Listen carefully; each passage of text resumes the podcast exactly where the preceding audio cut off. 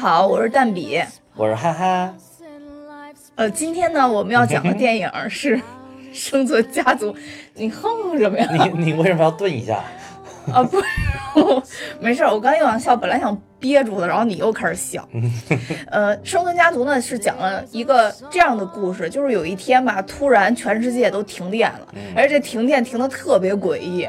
不光是插销里边的电电电线里边电没有了，连电池里边的电都没有了，所以就是正常的，我们的车也打不着了，然后那个电池也用不了了，手机、电视什么什么都用不了了。对对对。然后呢，这是发生在东京，然后呢，东京的人呢就特别盲目，认为说啊，只有我们这个区域停电了，别的地方好像都没有停电，然后他们就决定要逃离东京。当然这个。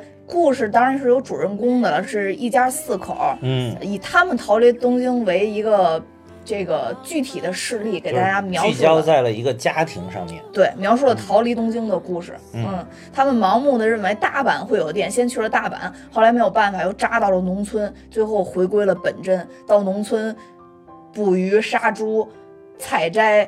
种菜，过着淳朴的日子，然后后来就又来电了。来电了以后，就编了一个影片，编了一个比较扯的理由，就总之是什么行星跟地球又太阳黑子哦，太阳黑子耀斑爆发了，这是科学好吗？哎呀，总总之我觉得这是胡编的一个理由啊，这就是一个软科幻嘛，有点软科幻的感觉，就就好像设置一个背景。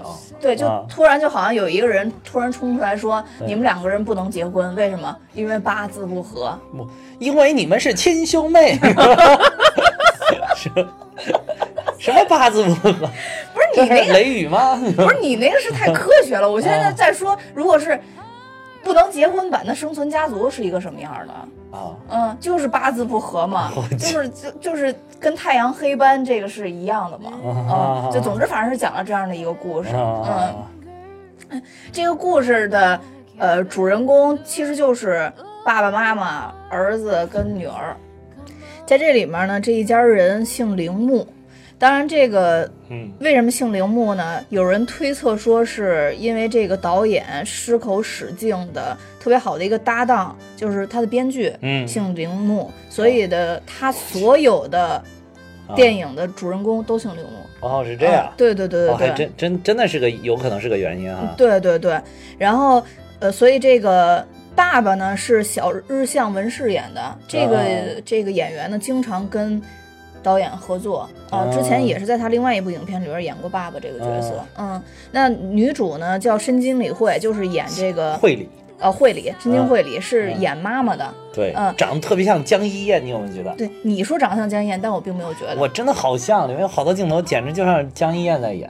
这个这个女主其实出道已经很多年了，然后我以前特别喜欢看的一个日剧，后来延续成了这个电影版，每年都有这个电影版，呃，就是出现，不对，不是每年啊，就是会有电影版的出现，呃，叫《跳跃的大搜查线》，我原来应该给你推荐过，然后她在里边也是，呃，算是女主吧，后来。就总之就是长相，其实她并不是。并不是一个家庭主妇的一个长相，嗯，但是在这里边演家庭主妇演的还挺好的，对对对对对，嗯，也就之前呃有还有另外一部影片叫《寄生兽》，嗯，呃，他在里边就演了一个特别诡异的一个老师，哦，《寄生兽》也有他，对对对对对，所以就是他他的角色转转变，我觉得还挺大的，嗯嗯。嗯，就是跟他以前演的角色好像都不太一样，但而且我觉得他在这里边演妈妈演的还挺成功的，挺好的，对，因为从颜值上来讲，他不像一个特别。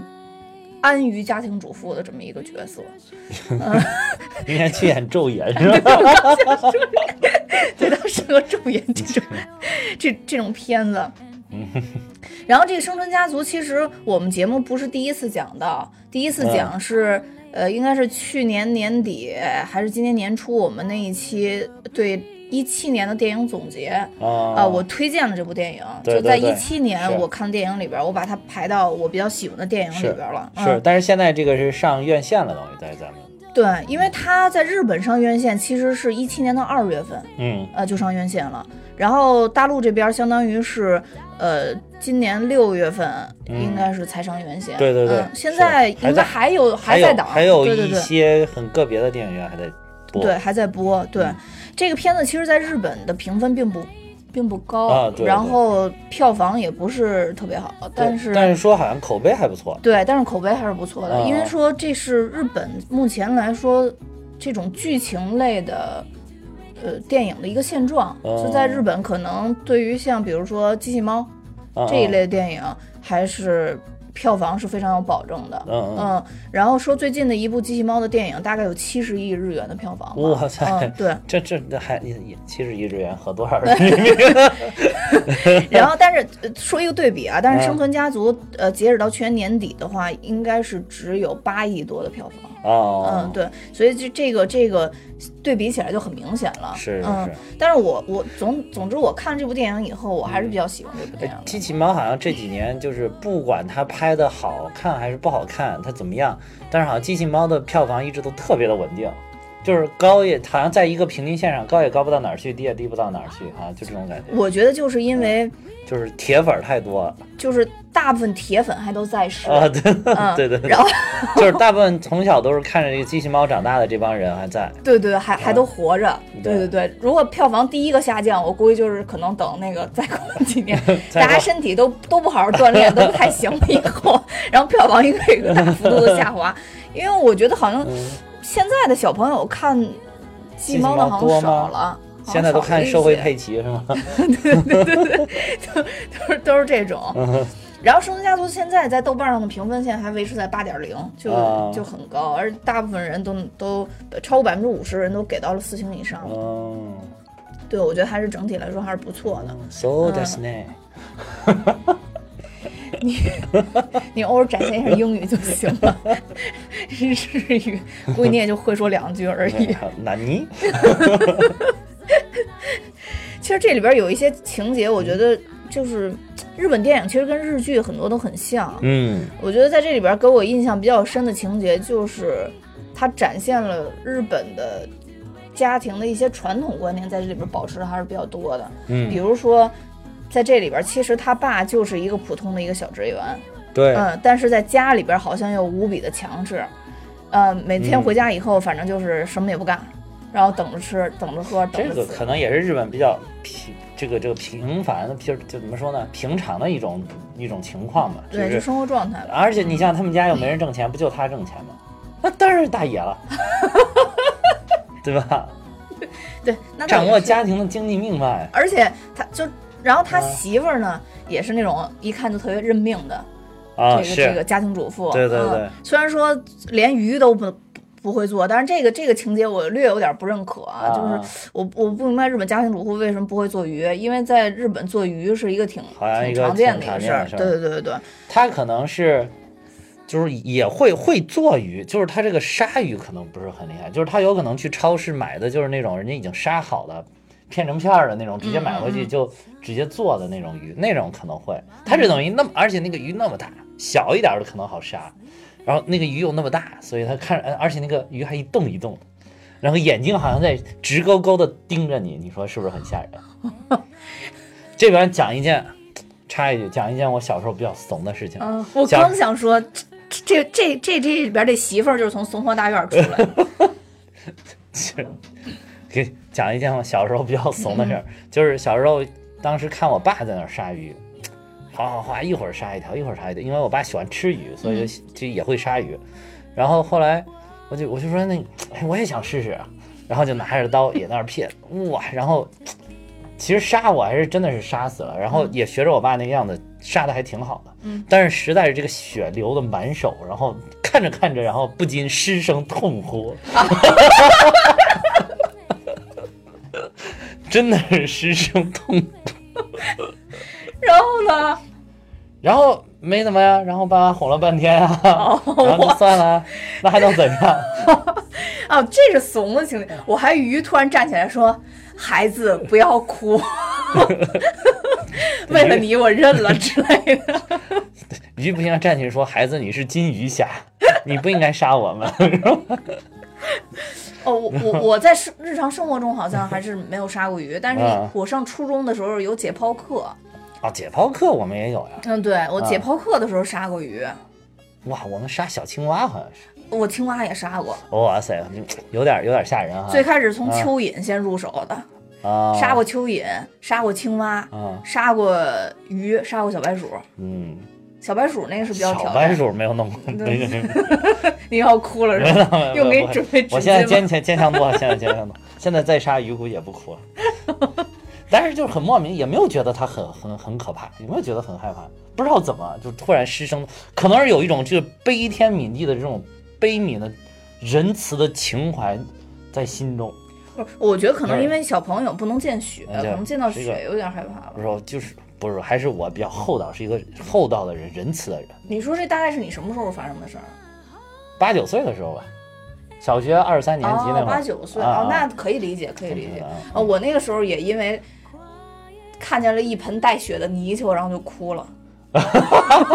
那不一样吗？你笑成这个样子，不是，但是是但是当时是杀了泥鳅以后，就泥鳅还没完全死，泥鳅吐泡。但我一回去 发现有一盆血跟泥鳅在里边，我就以为是泥鳅病了，一直在吐血。啊然后，所以我是可怜它，我不是我不，啊所以就我到现在为止不吃泥鳅，啊！就因为我忘不了泥鳅生病吐血的场景。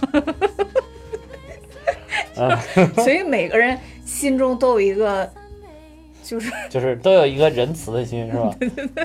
当你有了一颗仁慈心，你就不再是妖，而是人妖。别扯了，回来回来。啊，继继继续说爸爸妈妈杀鱼的事儿。啊啊。嗯，然后他妈杀不了鱼的时候，他们家人也没人管他，你没没啊！对对对，嗯，对对，我觉得日本主妇特别可怜，就是丈夫也不能理解她，然后自己的孩子好像也不管他们，然后嗯日本的这些小孩儿也跟我一样，就每天都捧着手机，就不能进行正常的沟通。都是重度这个手机患者。对，嗯然后你看他儿子是忙于谈恋爱，我没有，一开始还以为他他是爱学习忙于。暗恋，啊，对对，忙于暗恋，忙于暗恋。没谈了恋爱。然后他女儿就是嗯一直玩手机，对对就对，他展现那种形式，其实现在中国也完全是应该也差不多这样对对对，现在不是叫城市病，城市病吗，对对对就所有在城市里边人可能都是这样。对对对，可能在城里也真的是没有什么好玩的。嗯嗯嗯，对，没错，手机可能提供了最大的乐趣，对手机啊，要不然电脑啊，对对对，嗯。男生的当然就偷瞄小姑娘啊，嗯，对对对，你是这几种毛病并存，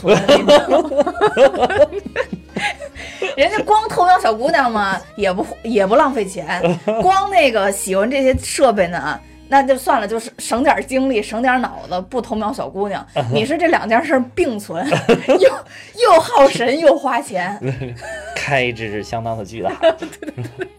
对，没错，没错，没错。而且现在有了新的理由，现在有了新的理由。啊，什么理由？现在弄这些电子产品，老说为了大米哈哈呀，啊，对啊，改改良我们的设备啊。哎，，对，对然后就一台又一台，对我相信我们的效果一定会越来越好。嗯好吧，好吧，好吧，好吧，呃，这个没问题，这个没问题，这个通过了啊。嗯。然后他的那个就是爸爸有一点在这里边，我觉得体现特别逗的，就是他那个假发，啊，是，呃，从始至终贯穿着那个假发其实是一个象征，呃，对，是对对，有象征意义的。嗯。就好像你把它想成他最后一丝尊严，好像有点那个意思，对，就是他感觉那个。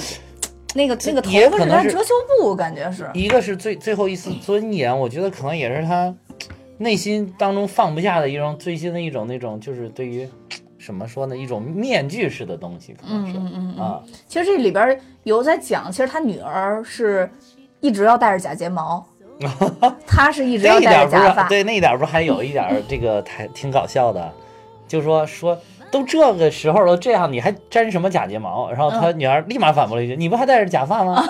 对对对对，对，其实你一想，我当时也没意识到，因为他那个假发其实看着挺自然，我发现质量不错，说明以后我也需要一个。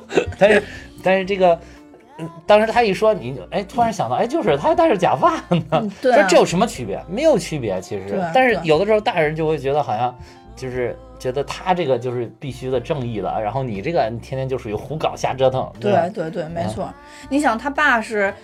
就是这这里边这男主人是上班的时候得戴，嗯下班直到洗澡，他不是说一下班就摘了，有好多人戴假发不都一回家就摘了吗？对对对对他直到洗澡睡觉前才才能摘掉。啊就其实他在家吃饭什么都是戴着这个假发。就是在子女的面前要要保持一种尊严，对对对对，然后对这个假发百般的呵护，对一种形象，然后每天都要梳理这个假发啊，对对对，即使到了其实最后他们没吃没喝，等于是寄居在那个养猪老人的门下的时候，嗯嗯，在都没有灯看不见他是谁的时候啊，他还在梳那个假发啊，是戴那个假发，对对对对，直到说最后他生命都已经就像死过一回的人了，对对对，然后。到最后，他才觉得说这已经不是他生命里边再重重要的东西了。而且你看那一点，就是当他们都觉得那个他父亲不在，这结果这个小孩儿，他的那个儿子，嗯嗯，还把他那个假发从水里边捡了出来，嗯嗯，就是其实他们觉得，虽然这个好像是他们都知道理解他爸爸是是哎是好于面子呀什么，想维护一下自己的形象，但是他们觉得这个可能。他他可能，我觉得他们时间长了，对从内心里面还是理解父亲为什么要这么做，而且知道这个是对爸爸特别重要的一个东西。对，所以尽管他爸爸被水冲走了，他还把那个东西拿了回来。对对。然后也他们带在身上也算是，就是怎么说，父亲的遗物吧。对，就都有，就是很多重的意义在里。对我我对这个情节还有一个理解，就是说，嗯。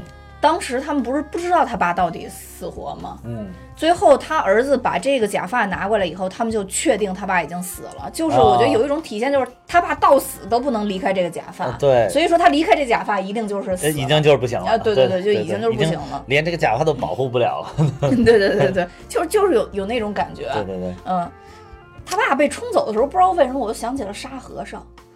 就沙和尚也是带着好多行李在在水里行走。你说那个是，我我你说的那个是什么？九九八十一难最后一难吗？取完经了之后，他们骑了个大龟，然后咱们把他们那经文什么都淹水里了。对对对对，可能可能是因为这大龟 大龟那段我已经记不清楚了。但是反正他爸被冲走的时候，我不知道为什么，可能是头型或者是怎么着，他头型就比较像沙和尚，然后然后。然后就被冲走了，但是他爸冲走的时候，我还是就是还是有一丝伤心的啊，因为其实，在整个他们这个逃亡的过程中，每一个人都有自己的变化，我觉得，嗯，我就没有太伤心，因为我知道最后他们都在。这个这个这个就演爸爸这个演员啊，一直在这个电影里边，或者说我看他的那个日剧也看的比较多啊，都是塑造类似于这种。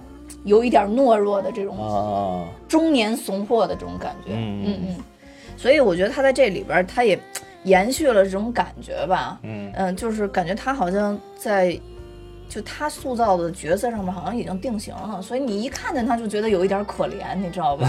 嗯，所以他当时被冲走的时候，我还觉得挺可怜的，而且就是。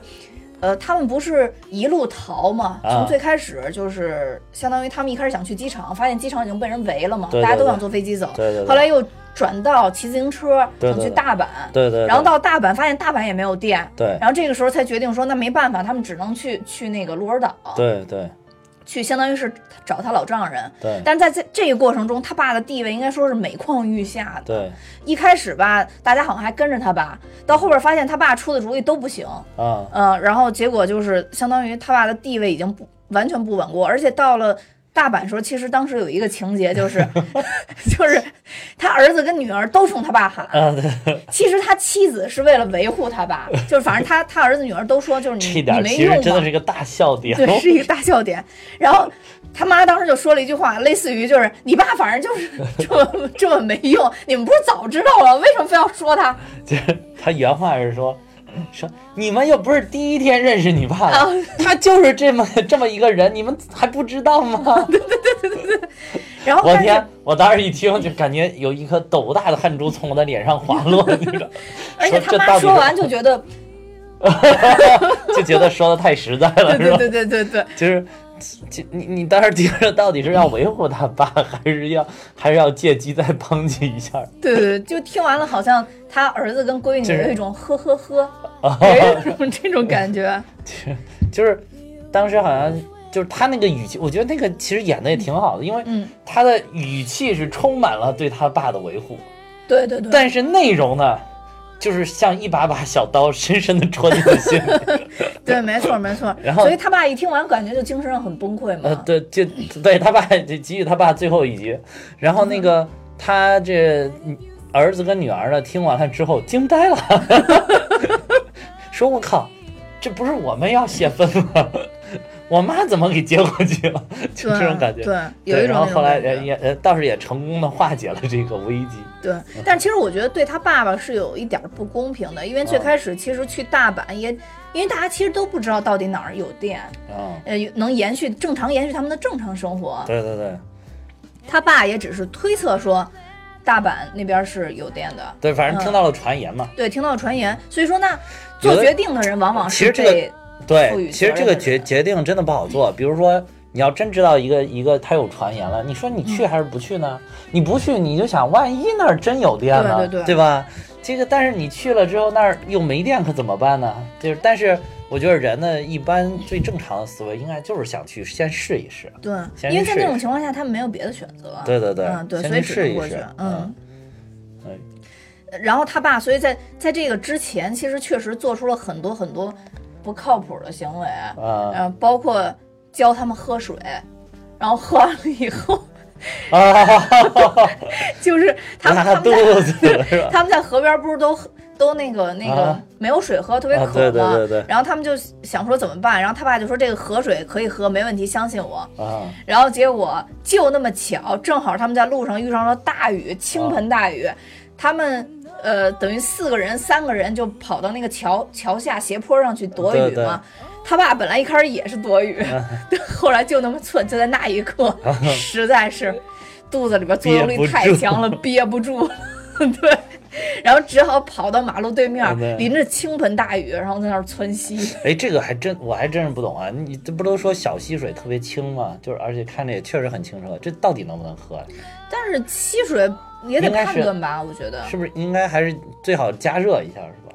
对，吸水肯定要加热。因为因为我这个也不玩户外，他们应该是要要今天要是请一个玩户外的过来就好了。我我弄过这个，所以我知道。是吗？嗯，对，就是其实是这样的，就是你看再清澈的溪水，除非它是有国家鉴定的啊，你可以直接喝。但其实一般的情况下，里边都会有寄生菌啊，所以就是呃，一般情况下会怎么做呢？就是嗯，常用的几种方法，要不然你就是用那个。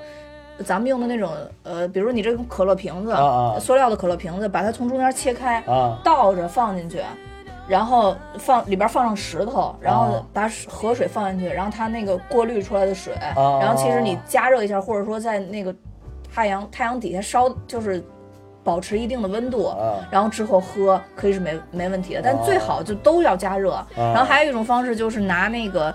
如果你要是飘到一个小岛上，你的这个衣服啊，它就是咱们这种一般的棉的 T 恤衫，你把它就是也是，呃，两部分水，一个放在高的地方，一个放在低的地方，然后把这个衬衫截下来一部分，一头放在这边水里，一头放在另外一一半水里，然后这个，呃，地势低的这这一汪水，然后很快就可以变成清水，因为它是从上面那个脏水过滤下来的，呃，因为它只有。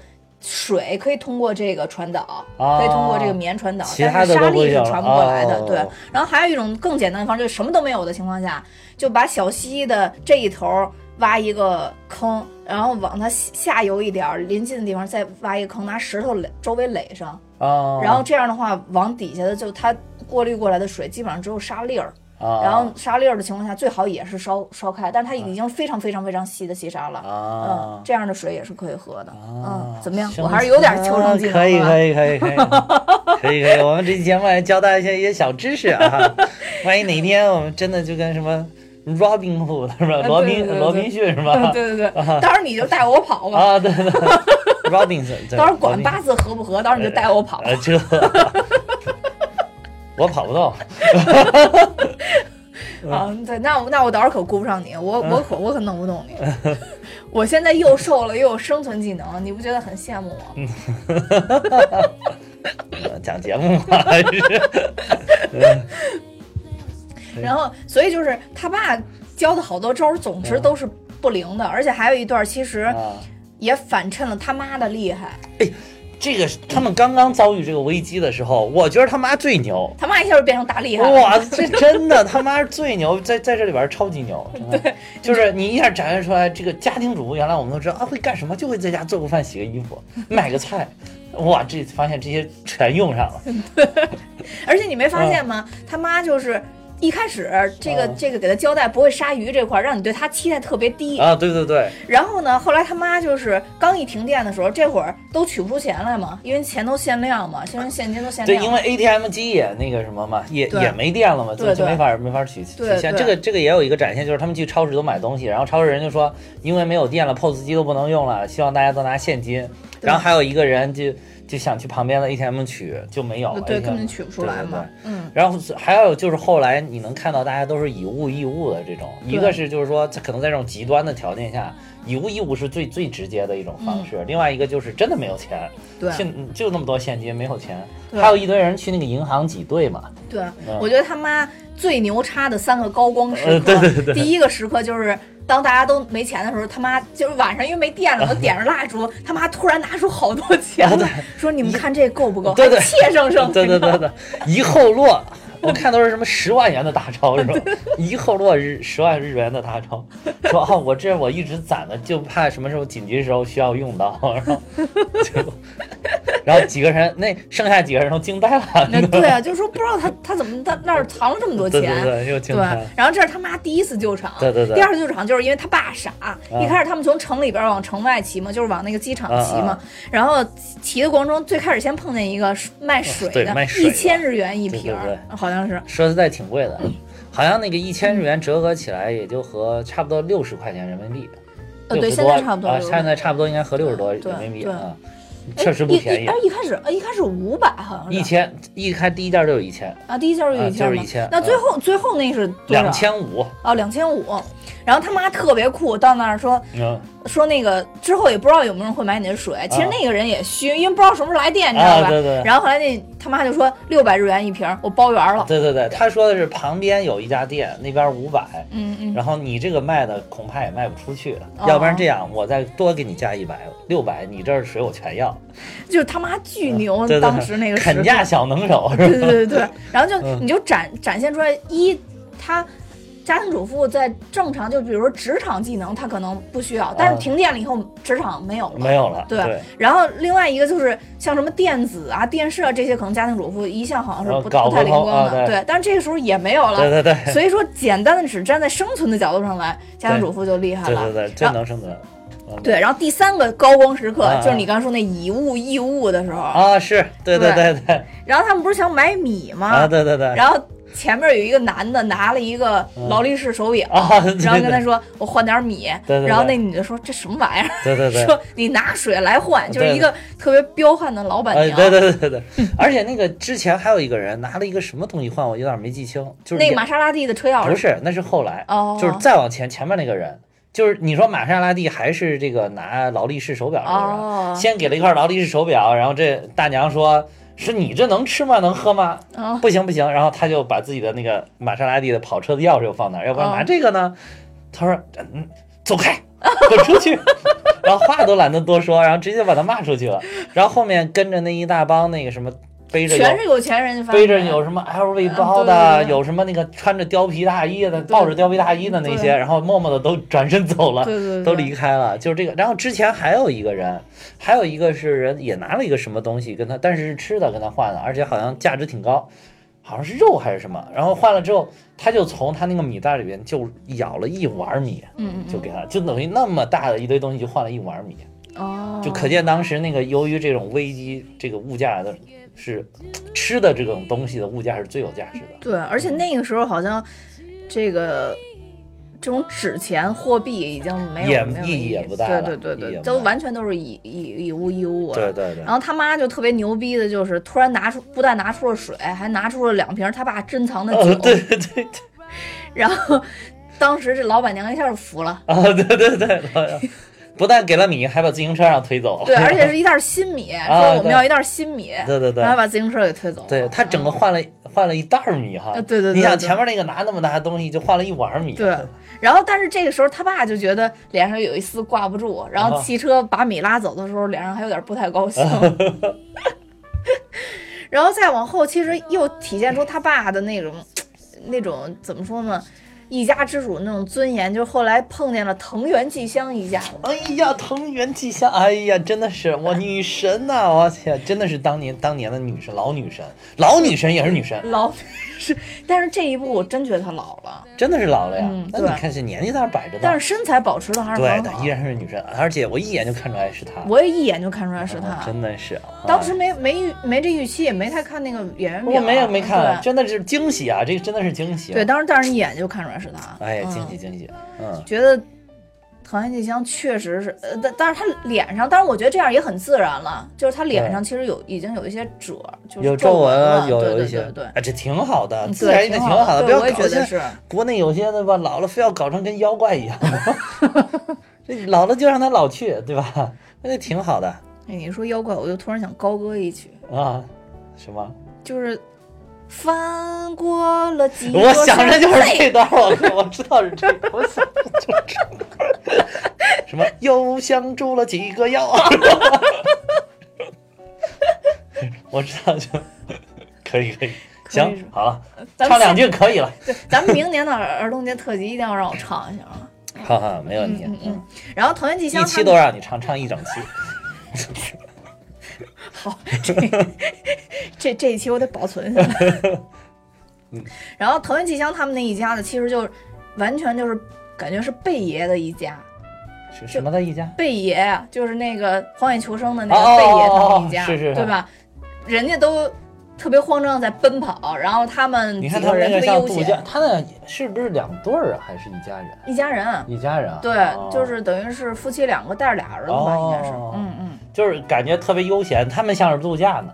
对对对，他们就觉得好像说顺其自然吧，就这样也挺好。对，而且嗯而且人家人家真的挺好的。对对对嗯，人家吃的还是烤肉，对对，没错。嗯，然后那个汤喝。就问他们说，那个他们怎么怎么弄的？后来那个就是等于是他们碰见这家人的这个劳工，啊然后就说，呃，你只要回归山林，到山里面有很多很多的食物，啊，对，然后什么他们打的鱼啊，打的而且还这个那个。而且还告诉他们水怎么喝，从哪儿你找哪儿的水，然后还要加热，然后再喝，就一点问题都没有对对对，没啊。错没错。嗯嗯，然后对于他们来说，这个食物保存也很简单，你反正你没有冰箱那没关系，我们啊。把它风干，啊，对然后把它弄干了，水分都相当于风干之后就可以保存了。对对对。然后就就反正就是特别的那个，就回回归原始的那种感觉，好像是。那一家，而且你看他们穿的都是那种户外的衣服嘛，玩户外的衣服，然后骑着那种就是骑行的用的车，对。不是普通的，那他们骑的是自行车嘛，普通自行车嘛，然后他们骑的就是那种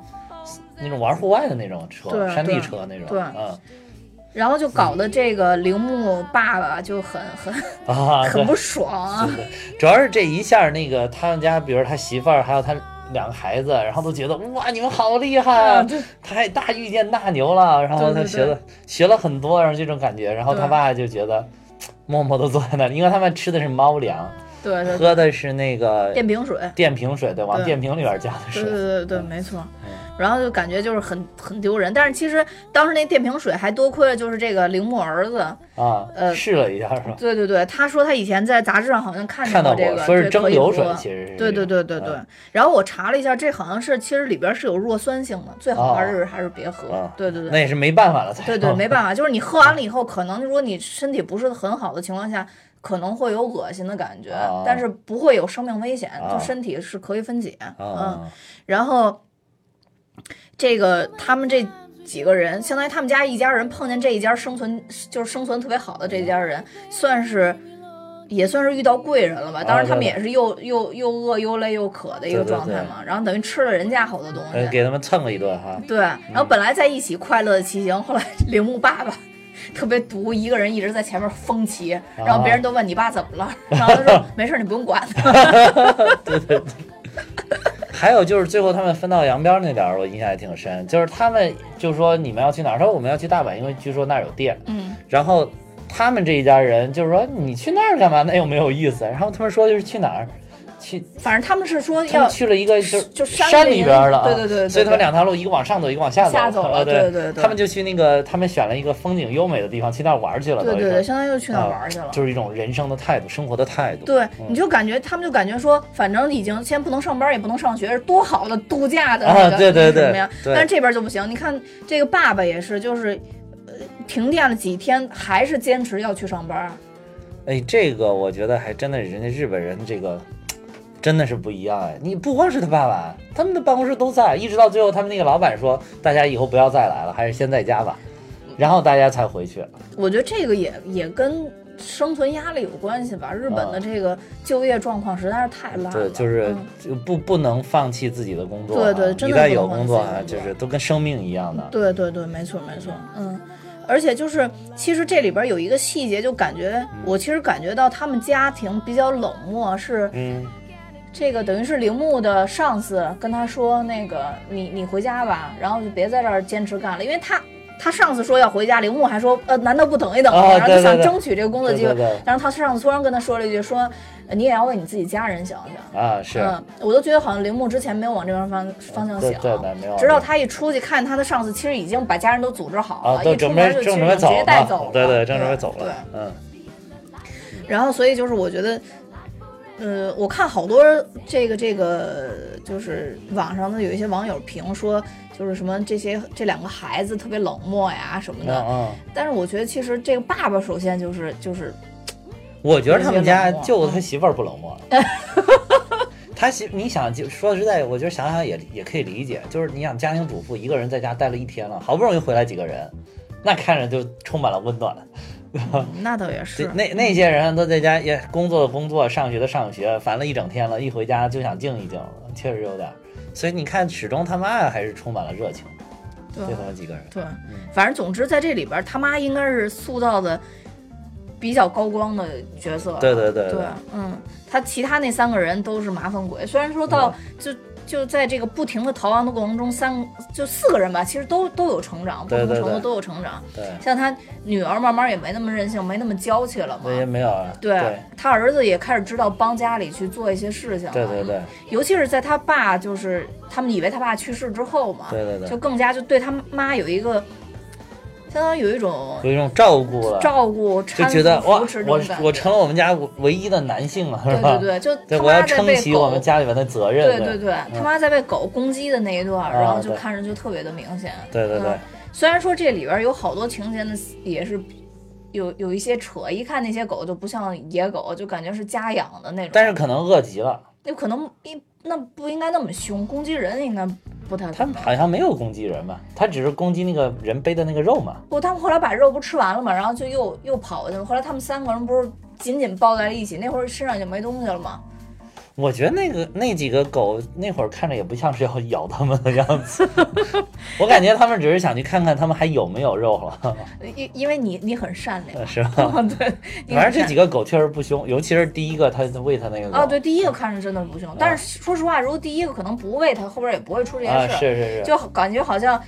这个狗大王派了一个长得比较美的小狗出去，然后跟他们说：“哎，这块有食儿，赶紧的。”然后这一帮狗就过去追了。对对对，带了一帮小伙伴过来。对对，嗯。然后他们其实就是中间有一段，呃，遇到这个除了刚才咱们讲到那个四个特生存特别强的这一家人以外，其实还有一段是他们饿的不行的时候，又碰到一只猪，这只猪救了他们。对对对，嗯。就相当于他们在山坡上看见一只猪以后，疯狂的捕捕。哎，那一会儿他爸爸就是终于挺身而出，就是他爸那会儿就是一副决心，就是我一定要把这个猪给他抓住，然后给我们家人，让他们能吃点肉。他爸第一次挺身而出，其实是我觉得是那个下跪。是是是，嗯嗯嗯。那那那个对，那个是第一次，但是这个是就是那会儿是求别人，这会儿是求己了。啊，对，这会儿就是。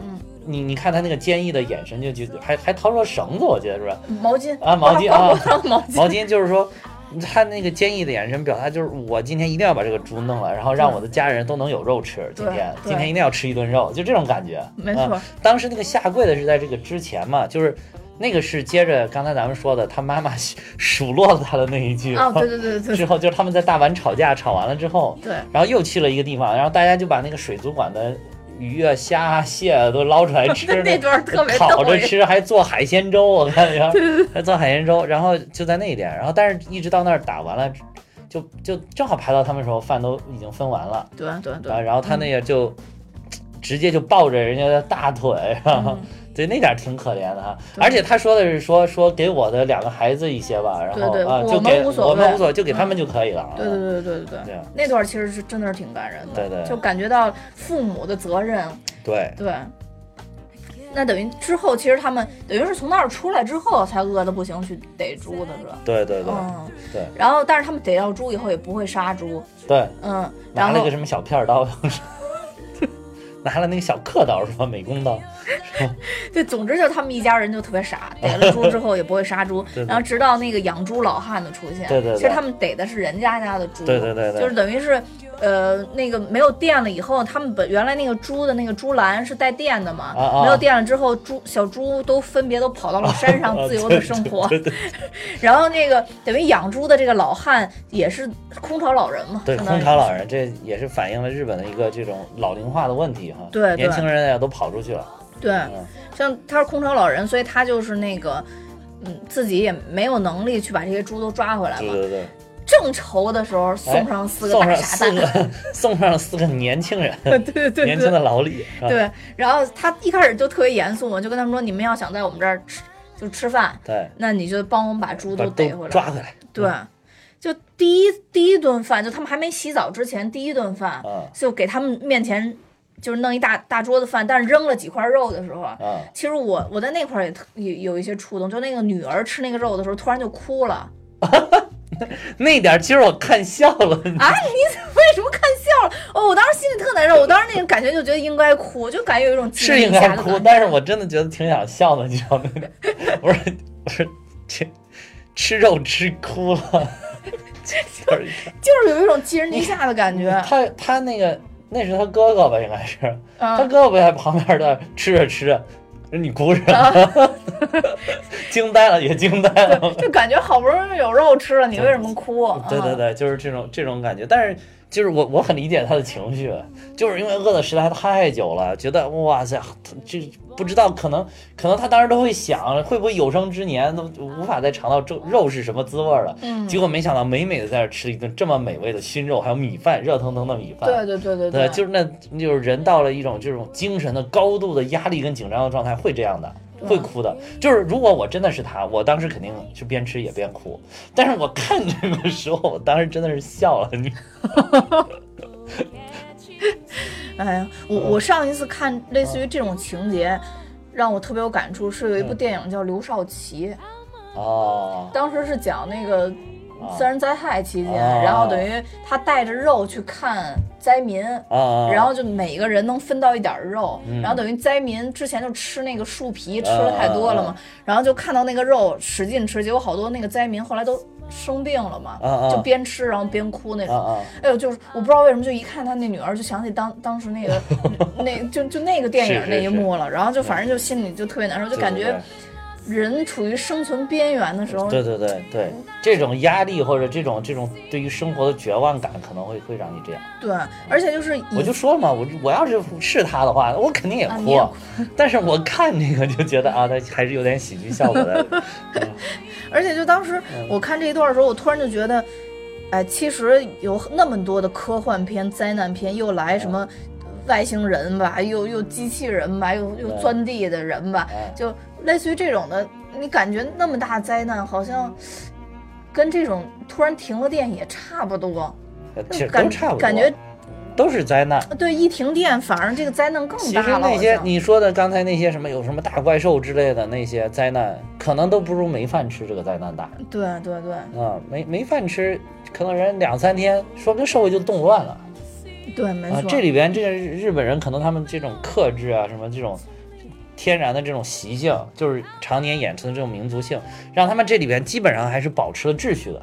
对对对这这换了很多国家，可能就已经动乱了。对啊，大家为了抢食物、抢资源什么，就已经动乱，就已经动手了。我当时看这啊电影时候还特别关注了一段，就当时他们已经好几天没水了，他们排队去一个地儿取水啊，，对，呃，就我感觉那会儿就也有点儿，也有点混乱了，对，也有点混乱之前还是在排着队，啊对这才对排的，也有点混乱了。对对但是你还能看出来一些日本人的这个秩序叫什么？就是他们已经停了有多少七天了吧？对对然后他们居委会居然还开了个会来决议，我说我的天，我说这这日本这社会组织性太强了，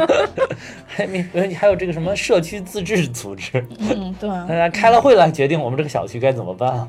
对，嗯就他们好像这种自治的形式好像特别强。对对对，感觉呃，这个其实不光日本，国外好多地方也都是这样。啊对对，他们社区都有自己的社区委员会。对对对，都搞而且得特别好。咱们这儿的居委会，经常你会觉得它好像没有什么作用，对啊，多少年也不找你一次，对，对吧？就然后就是只有开大会的期间，啊居委会的阿姨们，然后就出动到街上来游走，带着红箍。呃，那个时候就是感觉，嗯，嗯确实就是在我们身边保护我们。对对对，然后但是大部分时间你觉得没什么用，但是好像国外的好多这种是真的是以社区为单位，尤其是这种现在比较发达的国家，这种呃这种城市管理模式，社区是一个非常重要的一种对一个单元，就是它是它可以说是最小的一个社会单元了。对对，就是。有点儿，其实他们那种社区概念有点像现在咱们这种什么业主委员会之类的，啊对对对。但是始终到现在，起码北京是这样，我感觉业主委员会也没有什么太大的作用。说实在，我来北京，我还觉得北京这边的就是居委会啊，这种嗯业主委员会、居委会这种地方，还还真的有点作用。原来我在我们那儿更是没感觉到有任何作用，也可能是跟我住的小区有关啊。哦。就反正真的是没有任何作用，从来没有发挥过任何作用，我感觉。哦就是解决问题基本上还是单打独斗，各家去各解决各家的问题，哦就是这种感觉。嗯哦，对。你你说到你你们嗯那边，我当时还查了一下，就说他们整个这个路程大概有多远？他们啊骑自行车的这个路程啊对啊，就是北京到郑州，啊，六百多公里嘛呃，对，然啊后那真的就是就是正好北京到郑州。对啊，然后后来我就想了一下，如果啊出现这种情况，你那边有电，你千万得等着我，我就赶紧骑自行车过去。六百多公里还好哈，一天大概能骑三五十公里但是你你就感觉真的日本很小嘛？啊。日本很小，嗯对他是骑海边儿了。对对对对对对。其实它这里边就是整体来讲，所有的情节里边，我其实最喜欢的就是他们跟这个养猪老人在一起住的这一段。啊是是是嗯，这里边就是有欢乐也有温馨，然后也就他们最快速成长的应该就是这一段。对，就是这一段。对对对对然后帮着这个老人又杀猪又捉猪，然后又晒肉什么的。是，而而且我觉得对他们有一个成长的很重要的一点是，他们发现这个停电这个事儿嗯对这个老大爷没有任何的影响。对对对他看到这一点了，这所以他们觉得哇，我们这感觉世界末日了，这大爷在这儿好好的天天生活，还有肉吃，你对。，而且大爷啊一开那个他那熏肉那个门儿，里边啊吊着无数的哦，对对对，说人家这还有包括包括跟那个街坊四邻那个交往，不是还有一大娘给他送点菜，他给人家再来点熏肉，就是这种，来点鸡蛋，啊，来点鸡蛋，对，来点点鸡蛋，对这个就是串门的这种感觉，就是没有任何影响，对。就是你你能看见到这种工业社会对人的造成的影响，跟这种自然原来自然社会对人的这种对影响是差异非常巨大的。对，而且他那个大娘过来给他送菜，完全没有那种我要以物易物的那种不是感觉，不是那就是串门了对，只是串门儿，不是，跟那个就是恶大妈那个 不一样，凶凶狠的大妈那种对对对对。不一样啊。对，所以人家就是很自然的有那种邻里感情，啊对对就感觉你给了我点菜，我就给你点鸡蛋，啊，就是这种啊，对对，而且他们那个肉一开始不是吃不了吗？啊然后那大爷还说你们把这都弄完了以后，赶紧就把这个分发下去，省得坏了。然后就等于邻里也都有肉吃。当时你你你甚至都怀疑这大爷到底知不知道外面没电了这个事儿，你都怀疑。对，那嗯有一点就是大爷其实还点的油灯嘛，当时。啊啊然后那个大爷过来以后，还跟他们说这里边用的是油灯，油不是那么多，说你们省着点用。啊然后就给他们掐了嘛，把那个油油灯给掐了嘛。然后那大爷其实在这中间，其实也表达了，其实他自己是空巢老人嘛，等于孩子在国外嘛。美国嘛，啊对对对，其实这种一家在美国这种这种就空巢这个问题，其实现在也被定义为城市病。啊，嗯，对，但其实这我觉得这个空巢应该是整个中国哪儿哪儿都是这种情况。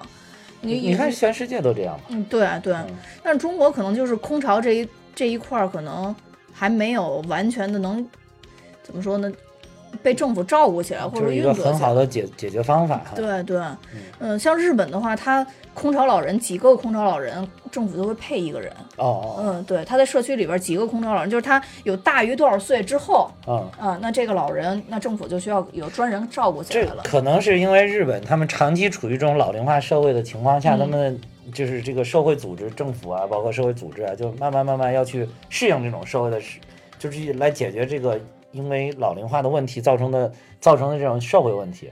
然后，所以他们研究出来这一套办法，但是咱们国家可能现在还正在往老龄化社会发展，其实现在还不能算是老龄化社会，就是正在往那边发展，所以还没有一个很良好的机制来解决这个问题。嗯嗯。但是以后咱们国家肯定要面临着一个很严重的这样的问题。对对对，现在其实就是什么老年公寓、老年社区，现在国家已经开始在做。对对对，现在已经有重点的扶持的项目了。对对。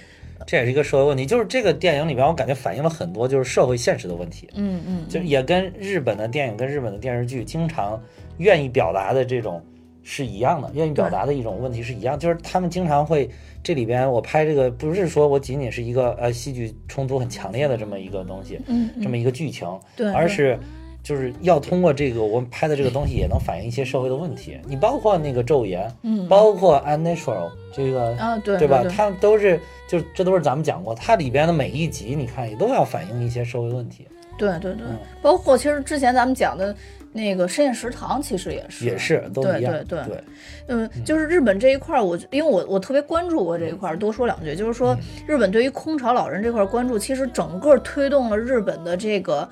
医疗智能化跟医疗物联网这一部分，嗯，所以日本的有一些智能医院，它是可以做到老人在这边挂了号之后，嗯，在家里边，他会通过一些呃电器，然后来反映老人现在的情况，然后他会在那个日本，他建立档案以后会有电子档案，如果说过一段时间这个老人可能他们判定有问题的话，电子档案会自动报警。哦。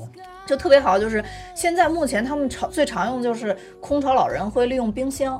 就如果说这个老人有冰箱，因为他们会有人照顾这些老人嘛。如果说多少天之内这个冰箱没有被打开过，嗯，他们就会判定说这个老人可能会有问题，然后就会有人去去去去查看，就会有人敲门去问了。是是。所以，然后包括就是所有的老人从医院。看完病以后，都会有一个电子特别薄的、成本特别低的那么一个电子手环，嗯，然后就会实时监控这个老人的一一些情况。但是这些手环可能主要还是什么心跳啊，或者说一些基本的数据。但是我觉得这一点其实，当然在中国可能推推行起来可能会需要一个很长的一个时间。但是我相信，就是作为邻国日本，现在已经有开始做这些东西的，而且日本现在已经开始尝试跟中国去合作，去去开发这些东西。我觉得中国慢慢的，起码从比较大的这些城市可能就会开始做实验了，我觉得这点还是还是挺好的，因为我我我我我觉得就是老人他其实也是为不管是为国家还是为什么，也是奉献了一辈子，但真的是人老了以后有很多悲哀的地方，对，嗯，应该让他们去能尽量去享受一些社会资源，我觉得，嗯。你说的这个，原来我去上海出差的时候，还真的是遇到了，就是你说的这个事儿。嗯，就是咱们国家现在也有一些就是比较发达的地区啊，上海这种比较发达的地区，确实也有一些。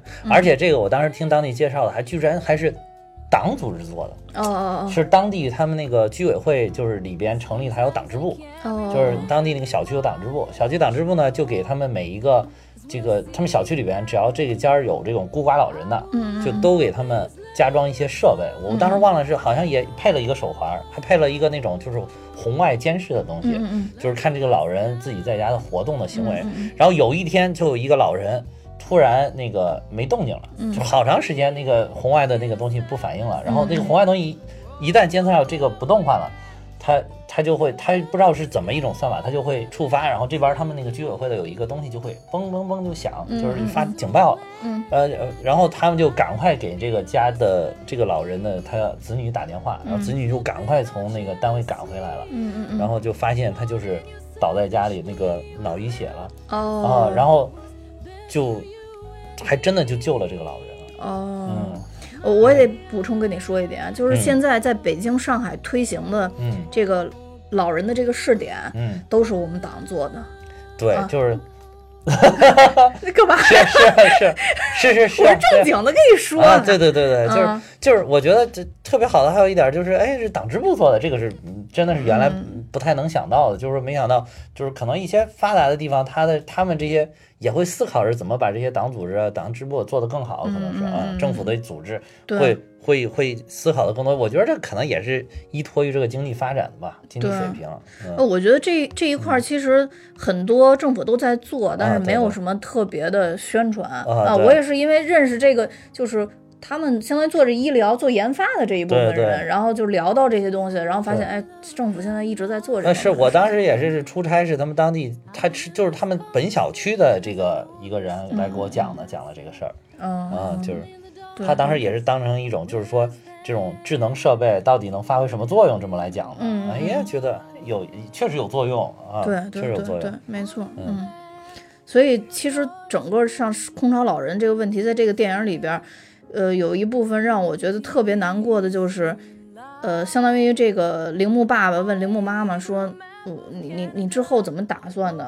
啊就相当于就是铃木妈妈还是想回去看他爸爸嘛，因为那边也是不是就是人，是也是，但是当时是这样的，嗯不是这个情节，但当时是这个大爷就问哦，对，大爷问的，对大爷问问，他们一家人说，你们如果是想住下来呢，就可以在我这儿住下来，嗯。然后一直到这个情况缓和了，然后你们再走。对对对。然后说我这里边也有吃的，有什么的，嗯。没有问题，我也很喜喜喜欢你们待在这个地方，然后就是等于能陪伴我的这种对对，那是大爷特别温情的一次表达。啊对对虽然因为大爷一也开始都很严肃，对，对对，大家一直都很严肃。然后这个这会儿，我觉得也是他爸爸的闪光的地方了，就是其实是如果是他们都留下来，那肯定是最舒服了。对然后就是在这里边美美的度过两年，然后来电了，多开心。对对，然后但是他爸就就看了一下他妻子，然后就嗯说、说不，我们还是我们想去他父亲的，去我岳父那里，对吧？对嗯因为。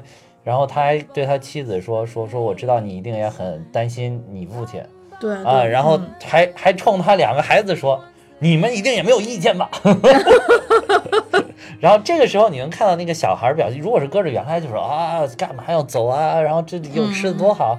但是这两个小孩就是简单的停顿了一下，可能也有思想上稍微有一些斗争，嗯但是后来也是非常坚定地说：“是的。”然后就是觉得，就好像是他们从这个里边生活，就看这个老人的生活，又悟到了一些什么东西，对就是有一些的思想上有一些成长。对，嗯等他们走的时候，那个老人相当于给他们弄了好多好多的肉带着嘛。啊，对，对，我觉得那块儿就他们离开的时候，我当时想就是，当然所有人都会选择自己的父母在这一刻去照顾嘛。对，但是这个老人其实，那他后边会会怎么样？其实也是挺可怜的，我觉得，就还是他就又变成自己一个人了嘛。嗯是，嗯，但是明显他也是很理解他们的选择。对对，没啊错没错，嗯。所以就是这一部分，当时我触动特大，就是有一幕是他们骑车从那个上面啊转下来，那个老人一直在上面一直在上面看着他们，对对对，愿意直到看着们他们走，对对对对对对。然后等于相当于他们从这个老人离开了以后，就是那个就是爸爸像沙和尚那一幕，刚才咱们讲的，啊对对对然后就被水给冲冲走了冲走了。但是其实被冲走之后，就相当于就是进入比较顺利的状态了，就啊就被冲走之后，唯一就是遇了一次狗。啊啊！后来他们就上了那个上了后蒸汽车，对蒸汽车，啊蒸汽火车，嗯你会发现其实没电也 OK，有煤也可以，啊，对对对，就是有资源就可以，就是现在不大家喜喜欢的就是这种跟电有关的，但是你其实我们在电这个东西被被利用之前，还是有很长很漫长的一段时间，其实已经进入到了工业化的社会，但是并没有电，对对对。吧？那个是是蒸汽，就是就是这个就是蒸汽机发明了之后，嗯嗯嗯嗯。对蒸汽机发明到电出现，其实还有一段时间，对那这一段时间，哎，你看还有这个火车居然还可以用，对对。对，吧？嗯，而且感觉那个嗯很复古，就而且他我我感觉他是想打造一种大家回归原始那种感觉，特地有一幕就是没有关那个窗户嘛，然后等那个。火车从那个通道里边走出来以后，所有人的脸都变黑了 然后大家哈哈大笑，就有一种就革命乐观主义，精神 就简简单的快快乐就是就是你以为就是可能他们一家人，因为他们不懂啊，没经验嘛，人家那旁边老头儿还在那说，哎，该关窗户了。他们说为什么要关窗户？对对对，这风吹着多美。然后对结果花进到那个呃隧道里边了之后，结果这个蒸汽机车那个煤烧那个黑烟就全部进到他们这个车厢里面来。对然后一出去，大家都是个大花脸。然后你要觉得正常的，或者说是咱们可能想象到的，应该是互相埋怨。哎，你们这家人怎么为什么让你们关照我？为什么不关照我？然后你看给我们搞的，呃但是不是？大家又互相一看大花脸，我哈哈，一车人都在笑，对就是展现了一种很不一样的，就是他就好像把这里边有有一种像是那种末世景观的感觉，但是他又没有把这个处理成就是很悲伤啊、很忧虑啊这种，对，就是那种单纯的快乐。处这处理成了一种大家回归自然的这种快乐。对对，然后就是其实它这里边儿也有很多就是对比跟讽刺的部分嘛，嗯就是其中还有一幕我觉得特别搞笑，就是他们几个人在之前骑自行车要经过一个隧道，啊，然后隧道门口坐着几个 坐着几个盲人老奶奶，盲人对盲人大妈，对，盲人大妈要收要收吃的才能带他们过去嘛，啊对对对然后他们不屑一顾，想骑车通过那个通道嘛。啊后来果然就自己发现自己过不了，啊后来靠盲人大妈最原始，就拿棍棍儿儿探路，倒倒倒倒倒，一会儿对对，给他们带出。去。对，你就发现人在这个状态没有电的情况下，你还不如一个瞎子。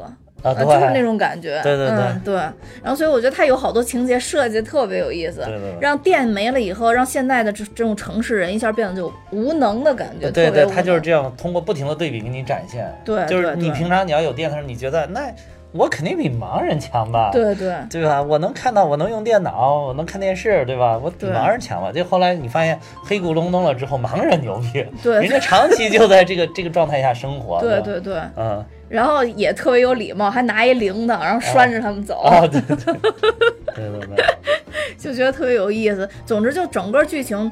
大多数都是通过对比、反差、对比、反差、对比、反差，然后这样把整个故事讲下来。对。直到其实到最后电影结尾的时候，也是想电影想阐述一下他们的那种成长，也是描述了一下他们日常的这种生活，通过一一个一个简单的一一幕一幕这样描述起来。女儿在织布，啊，妈妈在收就是收那个，他们去找到形他式，就是他们去找到他那个他爸那个之后，他岳父之后嘛，啊，对，就是进入了一种这种。好像回归这种男耕女织的生活，对对对对对男人去外面打打鱼。女人在家里面纺布？对对对，嗯。然后就感觉好像也活得挺好，也挺开心啊的都挺开心对对。对，直到最后来电的那一瞬间，嗯。其实他爸还是很激动的，啊，很激动的。然后就发现我可以回归就是自然的生活了。对对对但就是结结尾电影最后真正结尾的时候，就他们虽然回到了城市里边，但是依然保持着一些淳朴的这种。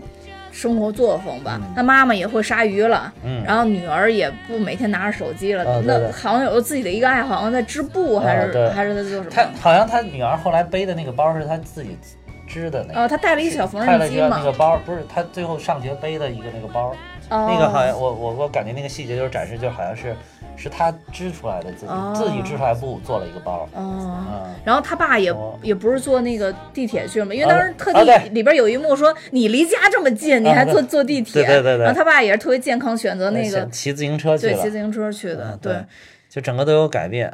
对。然后之前还有一点，我觉得呃也挺触动我，就是他们跑到那个鹿儿岛，嗯第一下见到他呃父亲的时候，他父亲嗯正在那边钓鱼，在海里面钓鱼呢，嗯嗯嗯啊，然后这个就是一开始的那个，就像他女儿那个是说一说他爷爷又寄了一个什么，寄了鱼，寄了菜，然后他女儿还有一点啊，怎么又寄这东西啊什么，而且而而且他那个他他爸给他们打电话说，哎，你你给你姥爷说两句。嗯嗯二两不不说不说，就是这种。结果他们那会儿拉着板车，他妈不是腿摔伤了吗？拉着板车在那儿的时候，见到他爷爷说，他女儿特别的兴奋啊，你你姥爷在那里，这 姥爷在 对对对，外公的 那个老外公。外公嘛，就是姥爷嘛，就是姥爷在那里，然后然后对说就是啊，就特别的高兴啊，一家人也都特别高兴，就特别原来都可能好几年都没见过，但是一下就哎特别兴奋的，然后拉着板车就冲过去的那种感觉。对对对，啊。尤其你这一句“姥爷在那里”，我觉得特别接地气，你知道吗？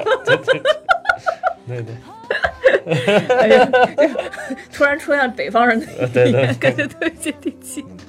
对，整个电影总之就是，呃，虽然说有那个特别悲悲伤的那种对画面存在，但整体来说还是一个轻松的一个叙事风格。对，然后也是发人深省吧。轻喜剧的感觉。呃，它定位就是喜剧，轻喜剧对对对对对对，而且这个男主的这个演员一出来就让你就觉得有一些喜感有一些喜感喜剧，有一些喜感啊、嗯。整个片儿其实就是通过这么一种设定的一种软科幻的这种嗯末世的，有点末世的感觉的这种对环境。嗯这首先设定了这么一个背景一个条件，对在这个底下看到人怎么反应，然后嗯展现了这一家人的一个成长。嗯嗯，就是还其实最后我觉得可能想表现就是说。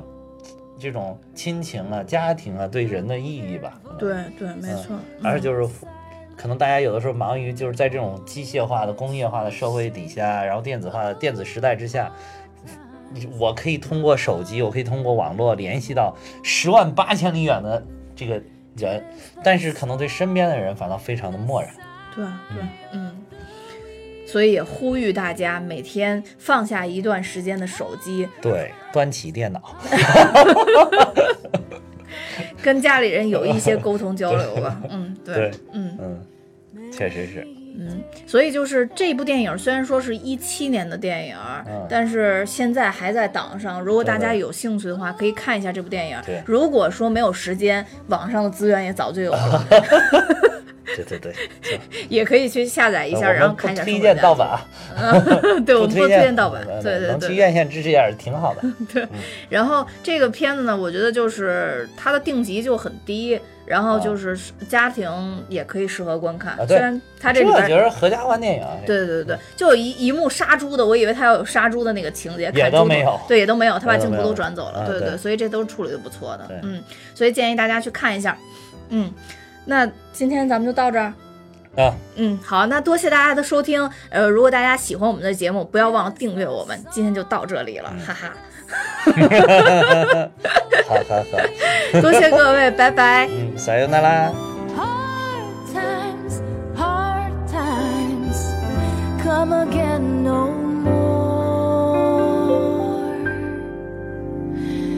Many days have you lingered around my cabin door? Oh, hard times come again no more. Oh, hard times come again no more.